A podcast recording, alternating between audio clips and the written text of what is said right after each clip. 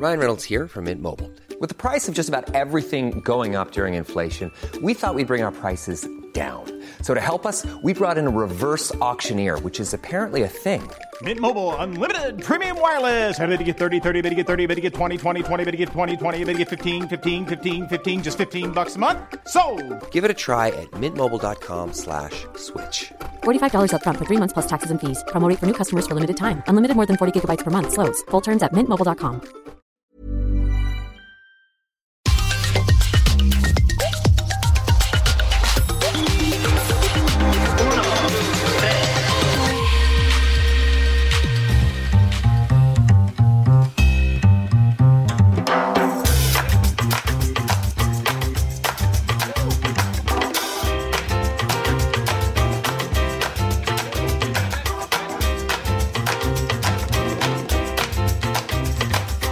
¿Cómo están criaturas? Esto es nada más por convivir edición dominical. Aquí está su tío consentido, Julio Patán.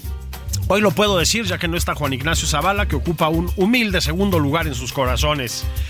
Esto es nada más por convivir en, iba a decir en semana de dictadores, pero a lo mejor debería decir en época de, de dictadores. Miren, hay, hay varios temas, varios temas en torno a esto que digo.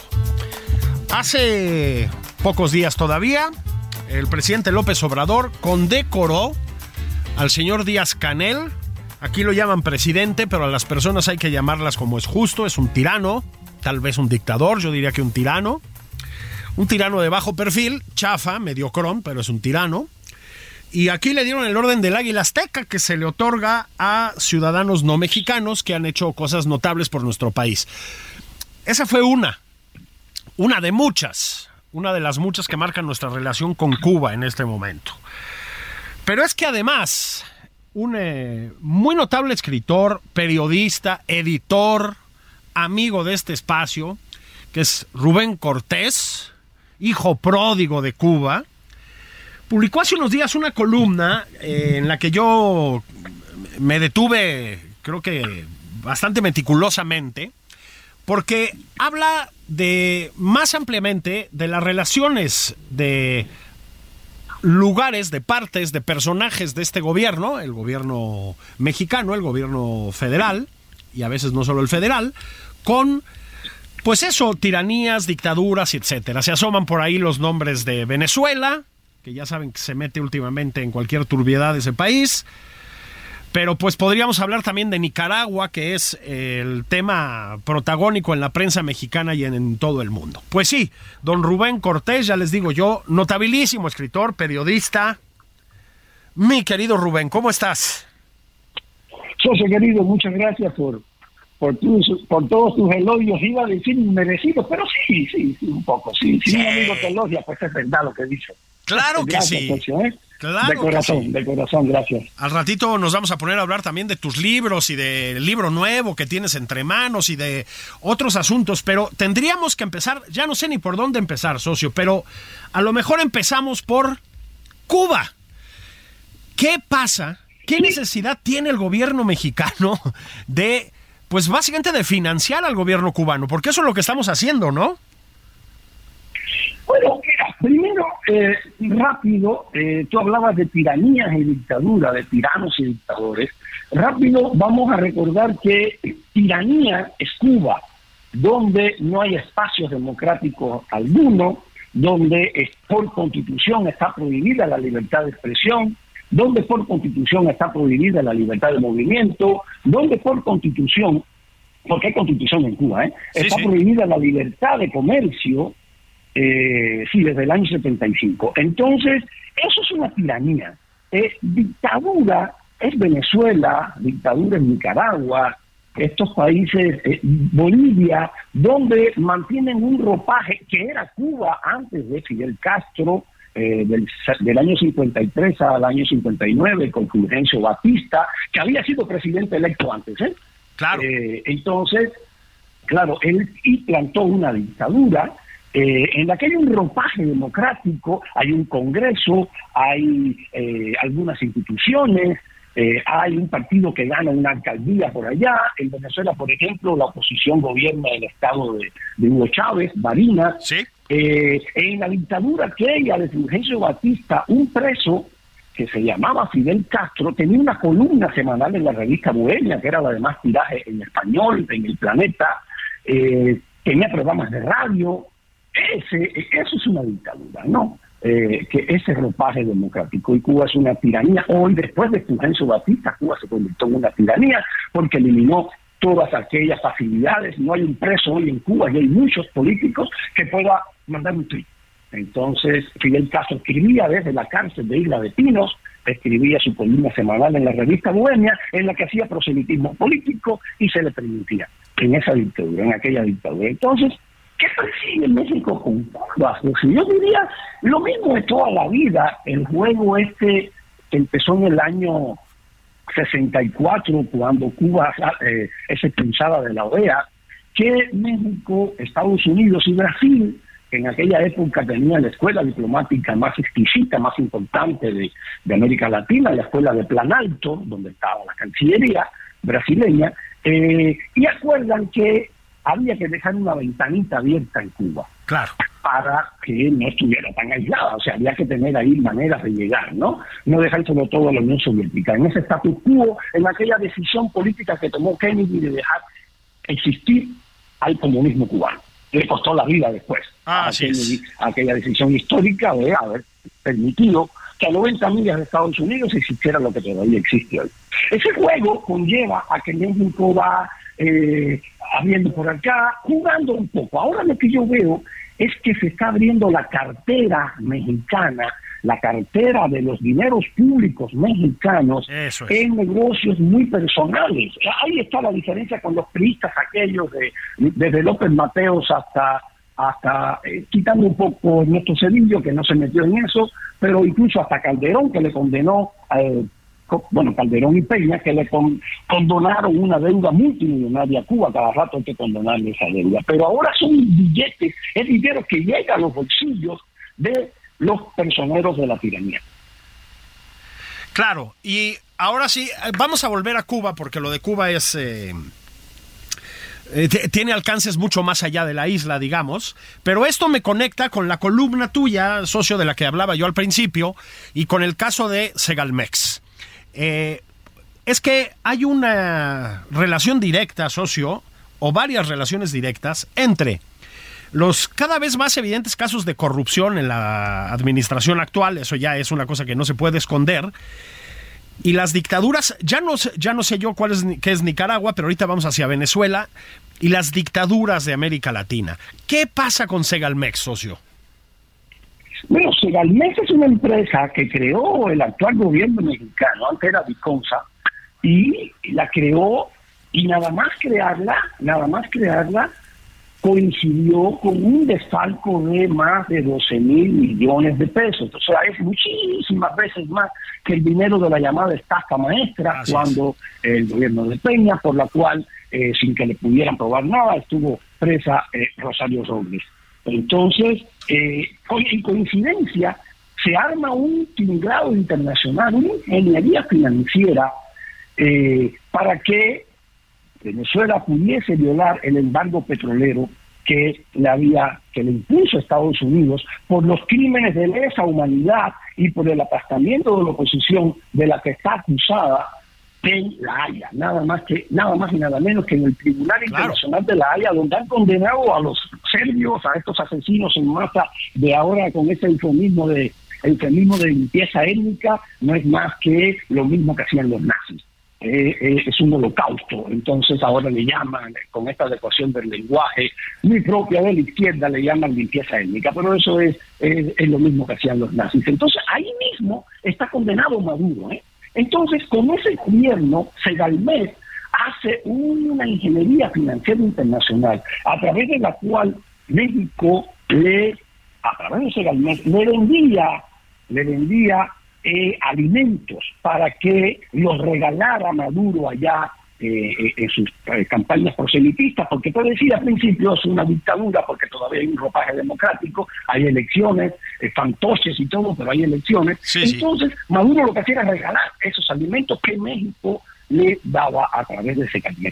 Eso, eso está analizándose hoy en Estados Unidos, porque Alex Saab, él está nombre de Maduro, un colombiano, para esas negociaciones eh, directamente con Ovalle, que era el director en ese momento de Segalmet, que fue promovido a un puesto altísimo en, en, gobernación en estos momentos, saltó, eh, eh, cayó para arriba, entonces algo sabrá, porque Alex está cantando, eh, está cantando el manicero en Estados Unidos, debe estar hablando porque además ya se sabe que era informante de la DEA.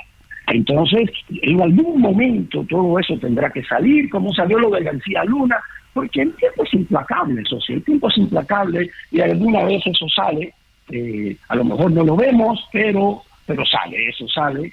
Y, y ese eso participó México, comprobadísimo está en, está en un juicio en Estados Unidos, en esta gran ingeniería financiera a través de Segalmés para financiar al régimen de Nicolás Maduro. Eh, ese, eh, yo creo que lo que ha sucedido Mira, yo creo que nunca creyeron que iban a ganar el poder, el grupo político que está en el poder hoy en México. Yo creo que nunca se la creyó, se sentía cómodo en una oposición que, que le permitía hacer un turismo político y la Cuba tomar mojitos, que los grabaran, ahora lo chantajean con estas grabaciones, como le hicieron a Julio Cortázar, ¿eh? a Gabriel García, a Gabriel García Márquez, a Julio Cortázar, a todo, el que va a Cuba con ese jueguito lo graban. Entonces ahí está guardado. ¿eh?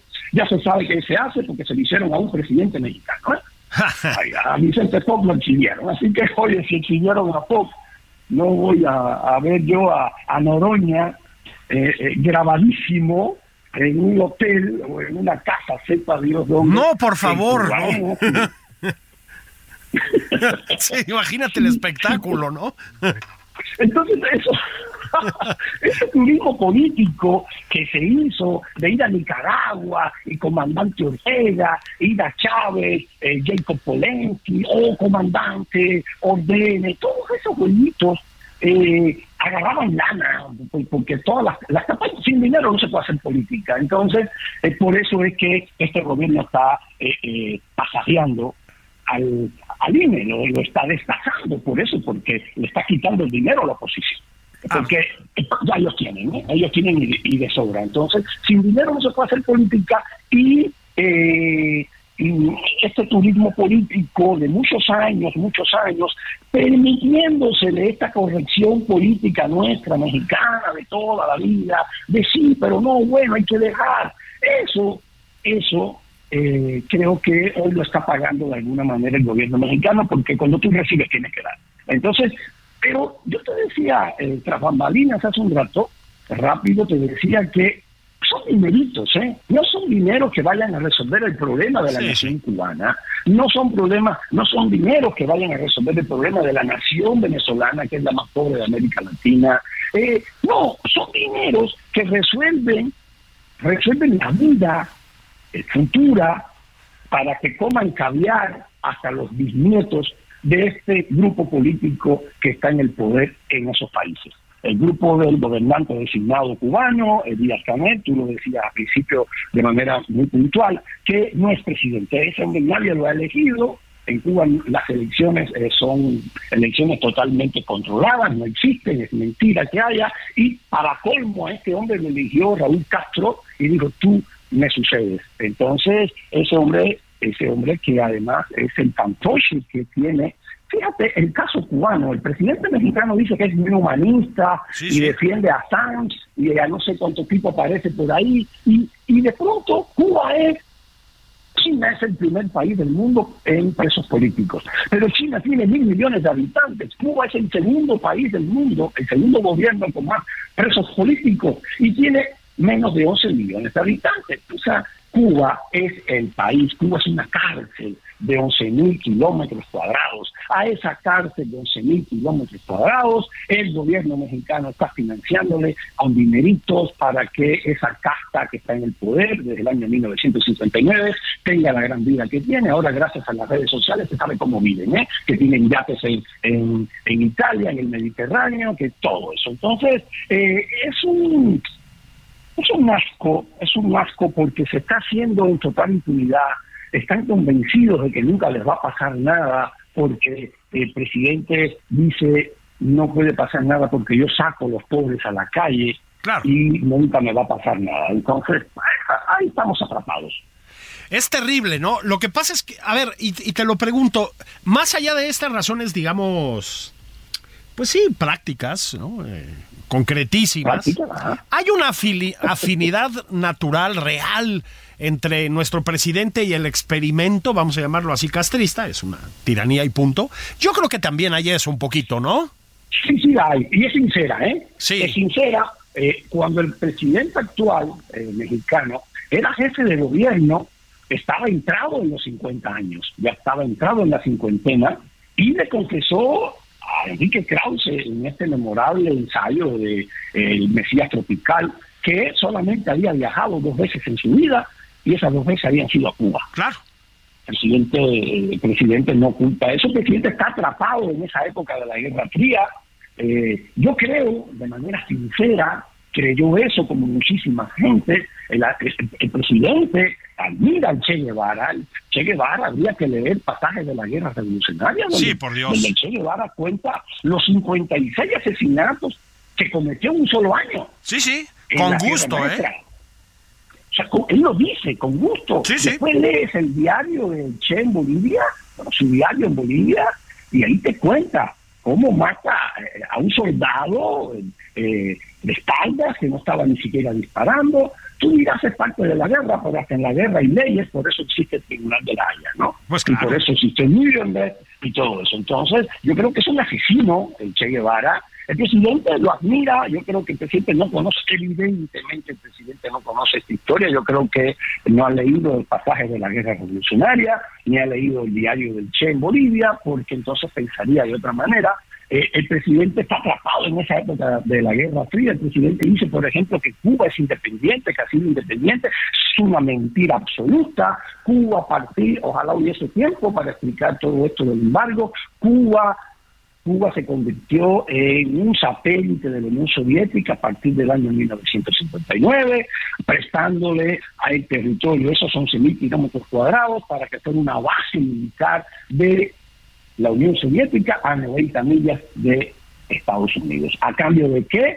Lo mantuviera. O sea, los focos de la luz eran Sí, sí. soviéticos. Eh, todo en Cuba. Es más, sí sí en el puerto de Odessa, que era de donde salían los barcos diarios, ese, puente marítimo que, que nunca cesó hasta el año 90, si se rompía algo allí en el, en el puerto y no podía salir un barco, en Cuba estaba el país a oscuras mientras no llegara ese barco y si se había roto un repuesto de una maquinaria o de una licuadora, el que tuviese licuadora en Cuba, que era rusa, o un Renault Raqueta o Polhot, que eran rusos, que era lo único que había, no veías ni la hora. Entonces era absolutamente dependiente, absolutamente dependiente, lo cual no era cuando estaba eh, Cuba conectada a los Estados Unidos, cuando el comercio de Cuba era 70% con Estados Unidos. Por Dios, hoy México es más dependiente de Estados Unidos porque México depende en un 90-95% del comercio con Estados Unidos, que son 500 mil millones de dólares al año. Entonces, eh, presidente está equivocado, la verdad que está equivocado.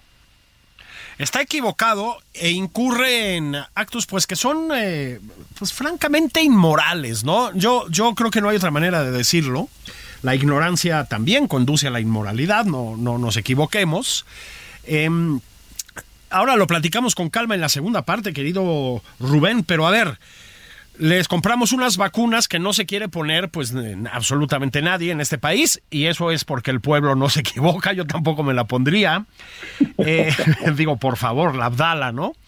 Les estamos pagando a los médicos cubanos, ahora hablamos de los llamados médicos cubanos que vienen aquí a hacer no, sé- no sabemos muy bien qué. Les regalamos libros en la Feria de La Habana, digo, eso es una tontería, es una cosa muy menor, pero no deja de tener un peso simbólico. En fin, estamos muy, muy dispuestos a pagarle dineros a Cuba, socio. Eh, Cuba tiene un peso simbólico a Cuba en este... no, yo diría, yo, sí, a Cuba, bueno, eh, tú tienes razón, eh, o sea, técnicamente es a Cuba. Es, en Cuba no hay un gobierno. o sea, sí, claro. En Cuba son personas que están ahí, están incrustadas, tú no tienes a quien quejarte, no hay un Estado, no hay nada. Entonces, eso va a personas, ¿eh?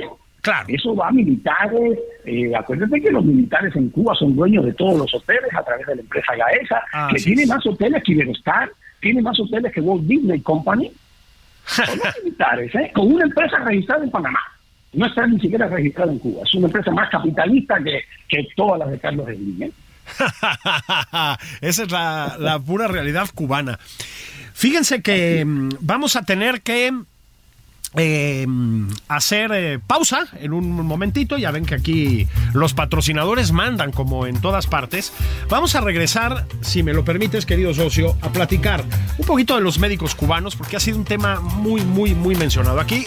Un poco de la vacuna Abdala. Yo lo dije por escrito y lo vuelvo a decir aquí. Recomiendo más la receta de Trump, o sea, inyectarse cloro. Y vamos a hablar, si te parece, de Nicaragua para aterrizar en tus libros. No sé si, te, si estás de acuerdo, querido Rubén. Gracias. Adelante, tú mandas eso. Eso mero. Bueno, esto es nada más por convivir. Domingo de tiranos y dictadores. Váyanse por una caguama, que ya es hora. Pasado el mediodía se puede. Eh, pues no sé, descongelen la, lo que les quedó de los romeritos de la Navidad. Pídanse unos de barbacoa, métanlos al microondas. Sean felices disfruten de la comida y la bebida mientras haya en nuestras mesas, que ya volvemos a nada más por convivir.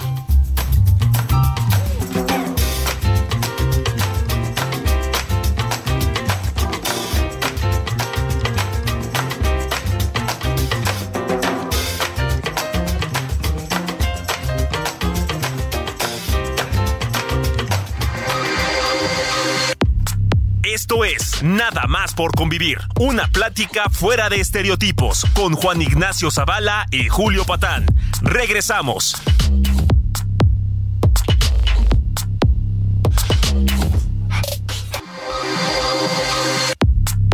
Ya estamos de regreso en Nada más por convivir. Aquí Juan Ignacio Zavala y Julio Patán.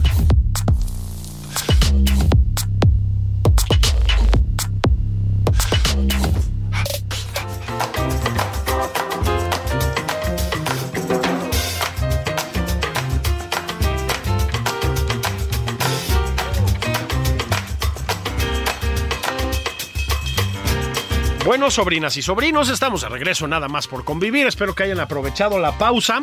Estoy platicando con mi querido amigo, mi admirado amigo Rubén Cortés, periodista, editor, en un sentido más amplio, escritor, cubano pero mexicano y mexicano pero cubano. Estábamos platicando de, pues básicamente de los vínculos que hay entre eh, nuestro gobierno, el gobierno de la Cuarta Transformación, el de la revolución moral de la sociedad y todo eso, y las dictaduras y tiranías de América Latina. Eh, ya pasamos por el caso venezolano, lo de Venezuela merecería un programa completo y más, porque es que además es un, un pues, efectivamente es un gobierno condenado por el Tribunal de la Haya, pero sabemos además que es un narcogobierno, es una cosa bastante escandalosa.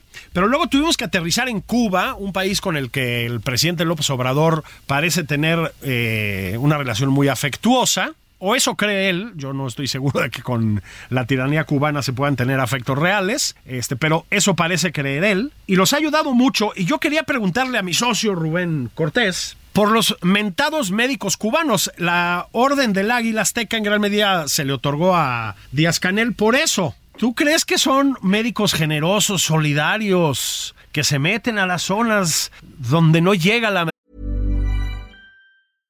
Hey, I'm Ryan Reynolds. At Mint Mobile, we like to do the opposite of what Big Wireless does. They charge you a lot. We charge you a little. So naturally, when they announced they'd be raising their prices due to inflation, we decided to deflate our prices due to not hating you. That's right. We're cutting the price of Mint Unlimited from $30 a month to just $15 a month. Give it a try at mintmobile.com slash switch. $45 upfront for three months plus taxes and fees. Promo rate for new customers for limited time. Unlimited more than 40 gigabytes per month. Slows. Full terms at mintmobile.com.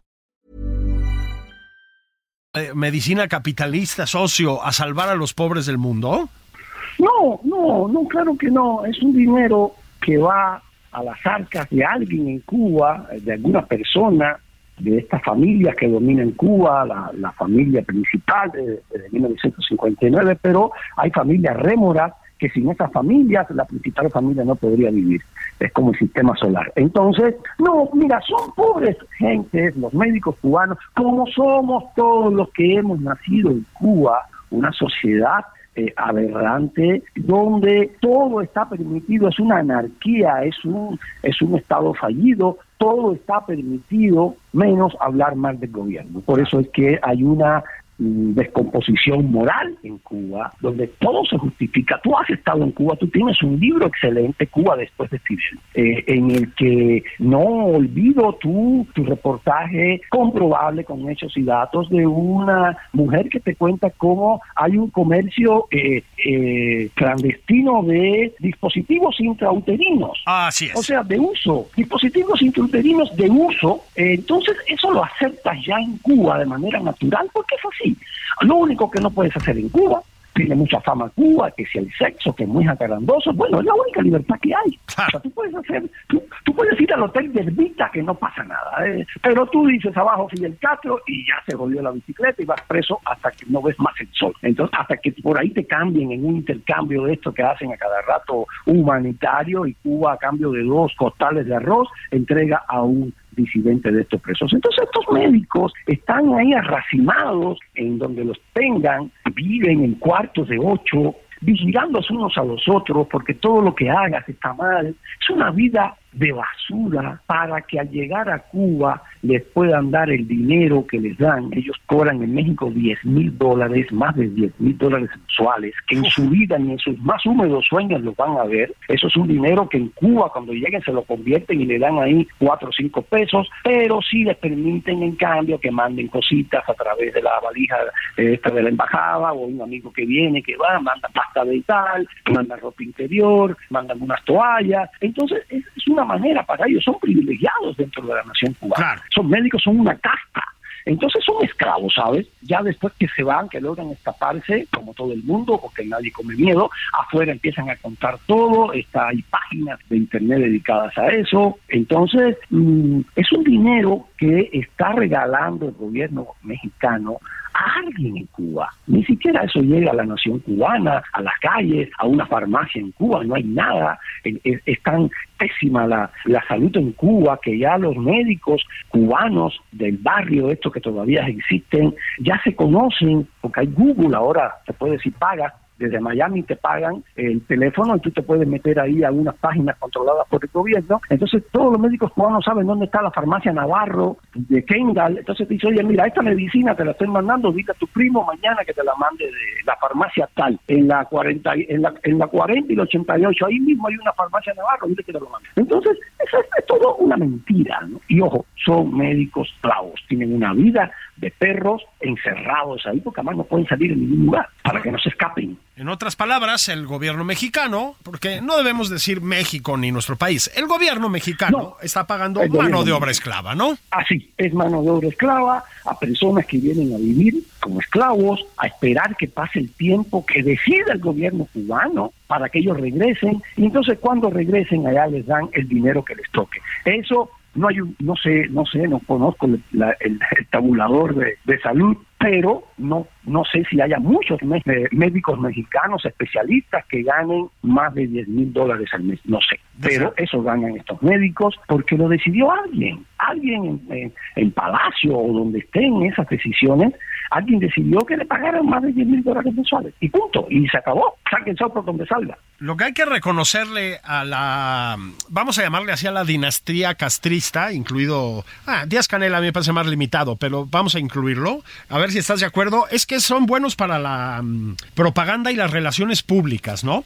Hace no mucho le dieron una cosa que se recuerdo bien se llama la Orden José Martí al presidente y me metí a ver quiénes la han ganado. Pues es una cosa espantosa, o sea, se le han dado a Lukashenko, a Kim Il-sung, o sea, una especie de galería de, genocidas, ¿no? Una, una cosa monstruosa. Pero ah, saben hacer esas cosas, ¿no? El presidente se veía muy orondo, muy contento ahí en, en Cuba y saben usar a estos médicos como una herramienta de propaganda. Igual, a ver si estás de acuerdo, que saben usar cosas como la vacuna Abdala. Todavía te encuentras por ahí en las redes, socio, alguien que dice, no, no, no, cuidado. A ver, la medicina cubana es muy buena. Los laboratorios cubanos son muy buenos. ¿Tú te pondrías la Abdala, socio? No, no, no. esto está hecho con saliva de cotorra. O sea, si en Cuba no hay donde amarrar la chiva, ¿cómo va a haber la infraestructura para hacer una vacuna? A ver, ese asunto de, de la medicina cubana, a ver, entonces, ¿por qué se le murió Hugo Chávez? Claro ¿Por qué? ¿Por qué mataron la gallina de los huevos de oro? Eh, porque es una invasión consentida lo que hizo Hugo Chávez. Hugo Chávez entregó la independencia de Venezuela a un país ocho veces menor. Eh, geográficamente, eh, le entregó a un país pequeño, le entregó la soberanía, una invasión consentida, la mantuvo, Cuba fue dependiente, es dependiente todavía de los 100 mil barriles diarios de petróleo esto de Venezuela. En Venezuela hace poco hubo una crisis de gasolina, hubo 90 días sin gasolina, tuvieron que comerciar petróleo de contrabando con Irán, pero en Cuba no faltaba el petróleo. ¿eh?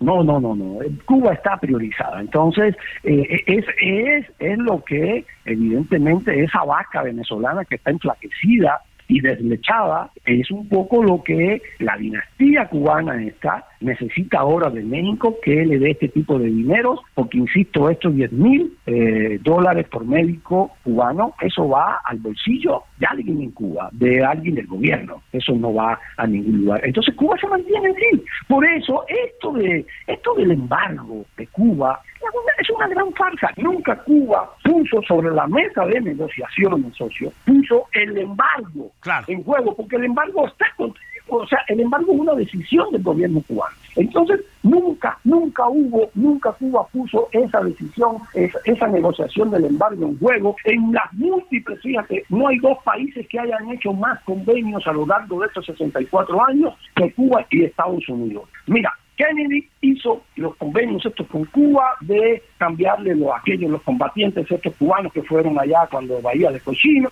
él se los cambió, él tomó la decisión de que Cuba existiera, negoció con la Unión Soviética, después Johnson, Johnson después hizo estos convenios con Cuba de que las salidas de Cuba fueran ordenadas, que Cuba pudiera salir de todos los, los, disidentes, de todas las personas que no querían estar allá, eh, Johnson la hizo. Fíjate cuánto cada presidente hizo algo, ¿eh? Nixon hizo los acuerdos aquellos de, de, la, para castigar la piratería aérea, cuando se robaban aviones para ir a Cuba o de Cuba para Estados Unidos. Carter hizo la apertura de embajadas, que eso una embajada, pero acuérdate que se llamaba antes Oficina de Intereses. Fíjate, Reagan, por Dios, Reagan, el peor de todos y el, y el halcón más grande, hizo acuerdos de migración legal, de devolución a Cuba de los asesinos, aquellos enfermos mentales que fueron cuando el 80 permitió, negoció con Cuba el armisticio para la liberación de Nelson Mandela. El presidente mexicano dice que es el gran santón de eso fue gracias a acuerdos de Cuba con Reagan. Fíjate, con Clinton, los famosos acuerdos aquellos para aceptar la migración, que Carlos Salinas, el expresidente mexicano, fue uno de los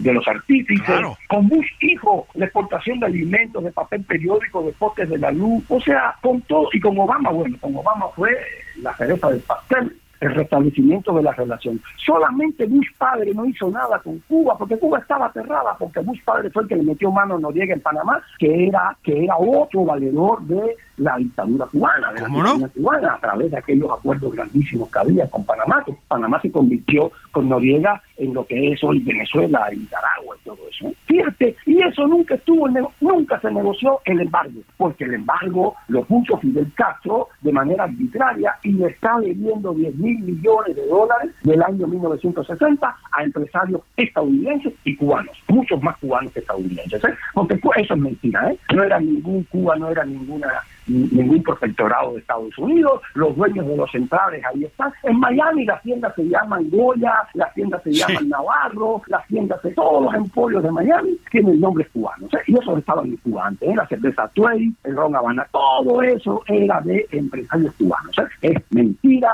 que Cuba fuera un emporio ni un prostíbulo, eso es, se lo compraron, quien se lo quiso comprar a Cuba y bueno, mucha gente todavía lo repite. Sí, es otra, otra de las mentiras que han sabido promover eh, abiertamente, no digo abundantemente, ¿no? Oye, socio, antes de entrar a, a tu vida y obra, tenemos que parar en Nicaragua. Miren, eh, esta semana el eh, gobierno de Daniel Ortega, si le podemos llamar gobierno a eso, ¿verdad?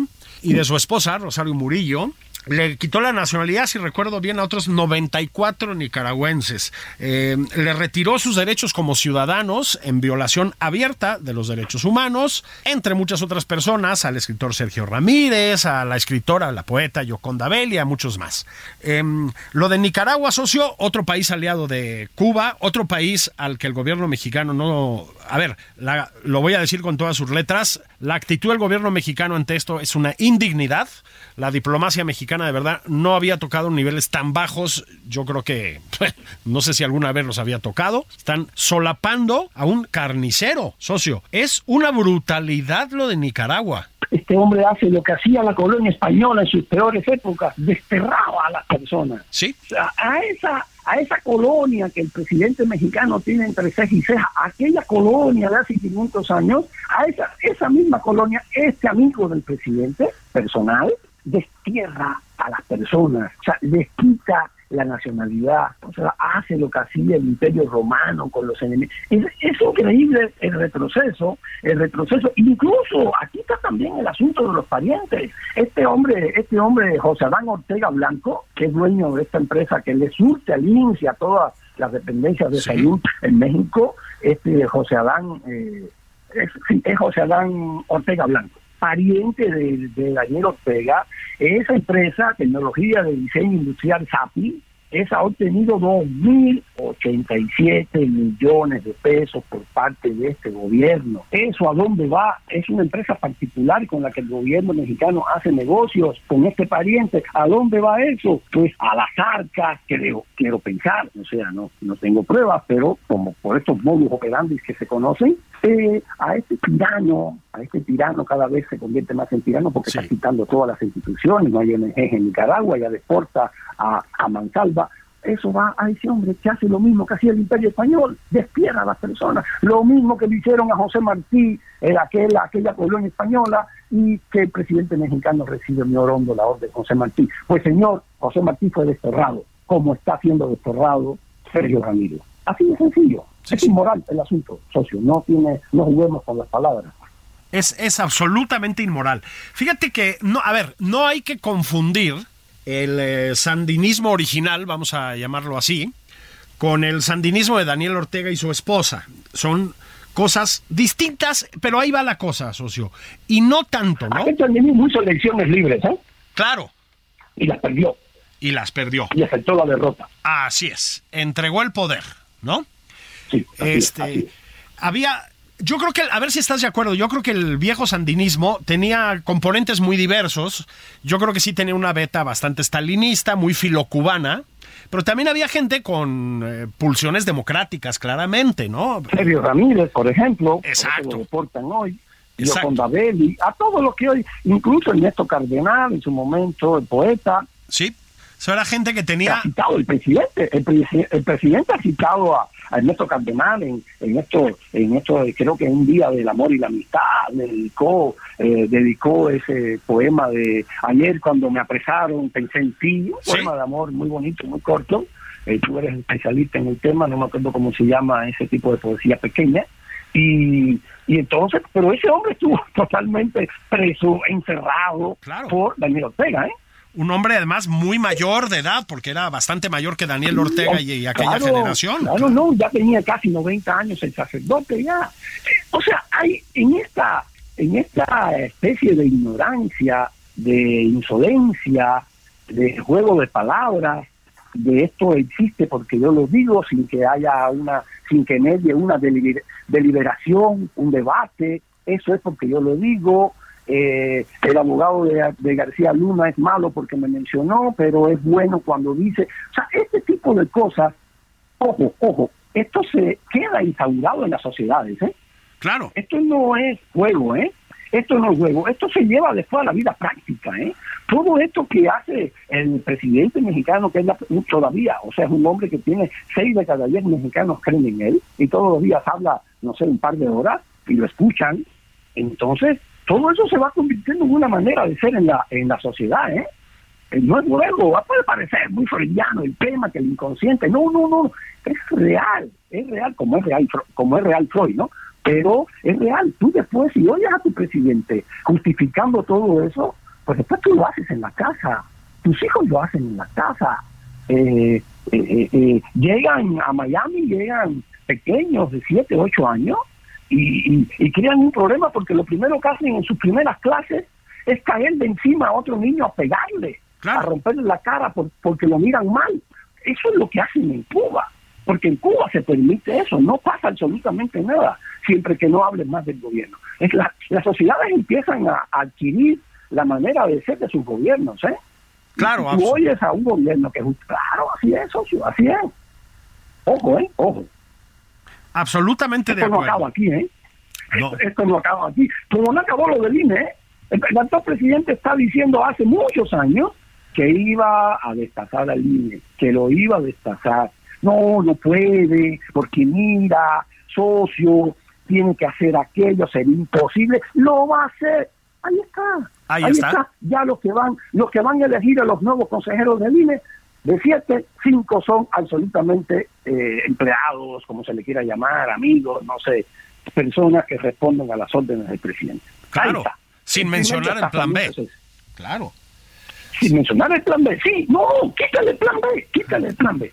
¿Por qué? Porque no juguemos tampoco con las palabras. El INE ahora ya tiene la soga al cuello, ya salieron muchos eh, con, consejeros a, decir, ya están asustados pero desde 2006, ¿eh? Sí, sí. El, actual presidente mexicano le fue haciendo la, esta táctica del salchichón, que le va, le va cortando rebanadas poco a poco, poco a poco, hasta el nombre le quitó, por favor, con aquella reforma del 2014 le quitaron hasta el nombre de IFE. O sea, así que, sí, fueron, ¿por qué? No dice Mario Puso en El Padrino, se cita mucho la frase de no hay negocios, no, eh, no hay nada personal, son negocios. La, la gran frase del Padrino es que no permitas la primera falta si no quieres ser víctima de la última.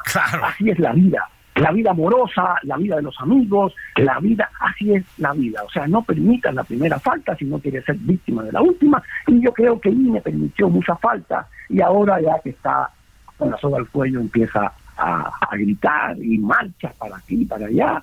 Eso, eh, qué bueno, qué bueno. Eh, yo participo eh, como ciudadano, pero mm, ya está la práctica del salchichón. El INE no es el mismo, ni va a ser el mismo. Y el presidente actual siempre lo dijo, siempre. Vamos a cosas mucho más alegres, como por ejemplo tus libros. sé que vas a estar en Minería, la Feria de Minería, que ya está bastante cerquita, con una presentación. Socio, cuéntanos qué vas a presentar. Bueno, bueno, ahí va a estar, ¿no? Ahí va a estar Santino. Santino va a presentar ahí su poemario. Santino, mi hijo, tú lo conoces. Sí, muy joven y muy talentoso. ha sido uno de sus, de sus preceptores. Eh, su poemario Icaria, un poemario muy fino, eh, publicado por la editorial eh, Catacana eh, de Estados Unidos en español y lo va a presentar el Santino en la Feria de Minería a las 4 de la tarde el 26 de febrero. Se lo presentan Rafa Pérez el gran Rafa.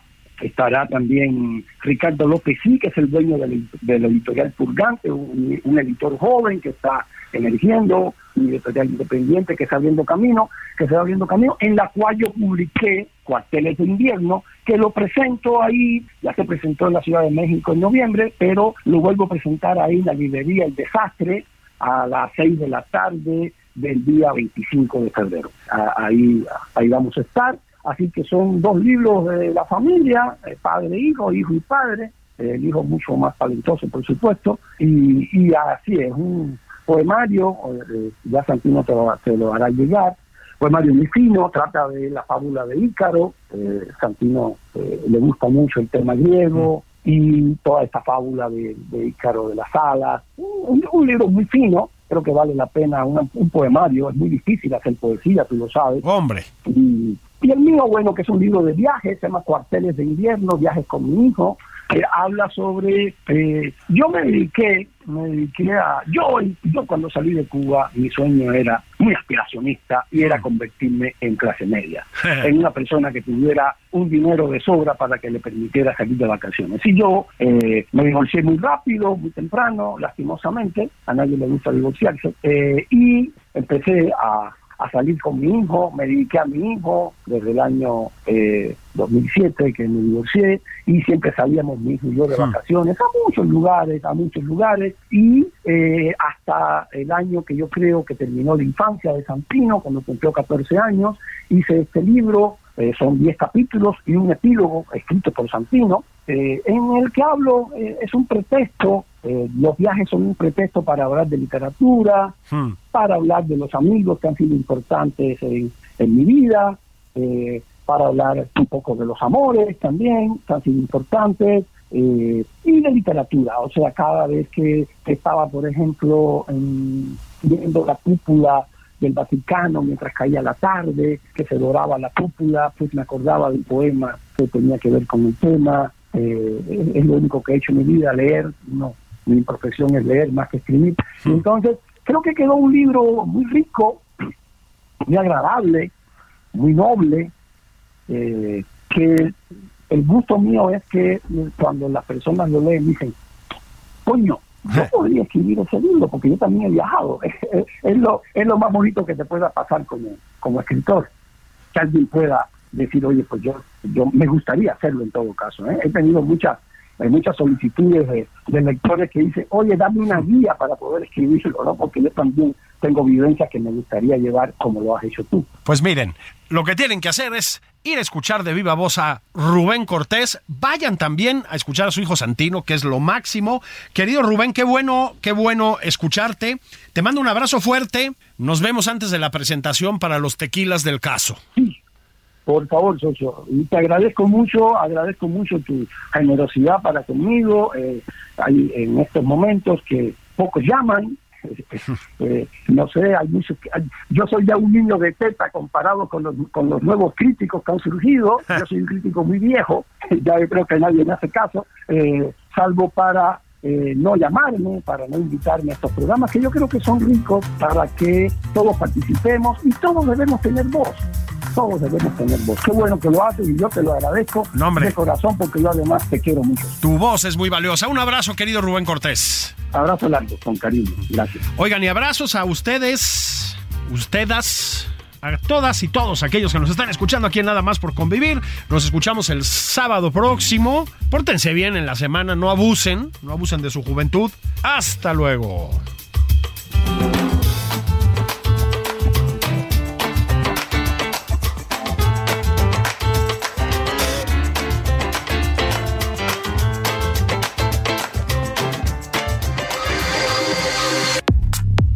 Fue Nada más por convivir, el espacio con política, cultura y ocio, con Juan Ignacio Zavala y Julio Patán.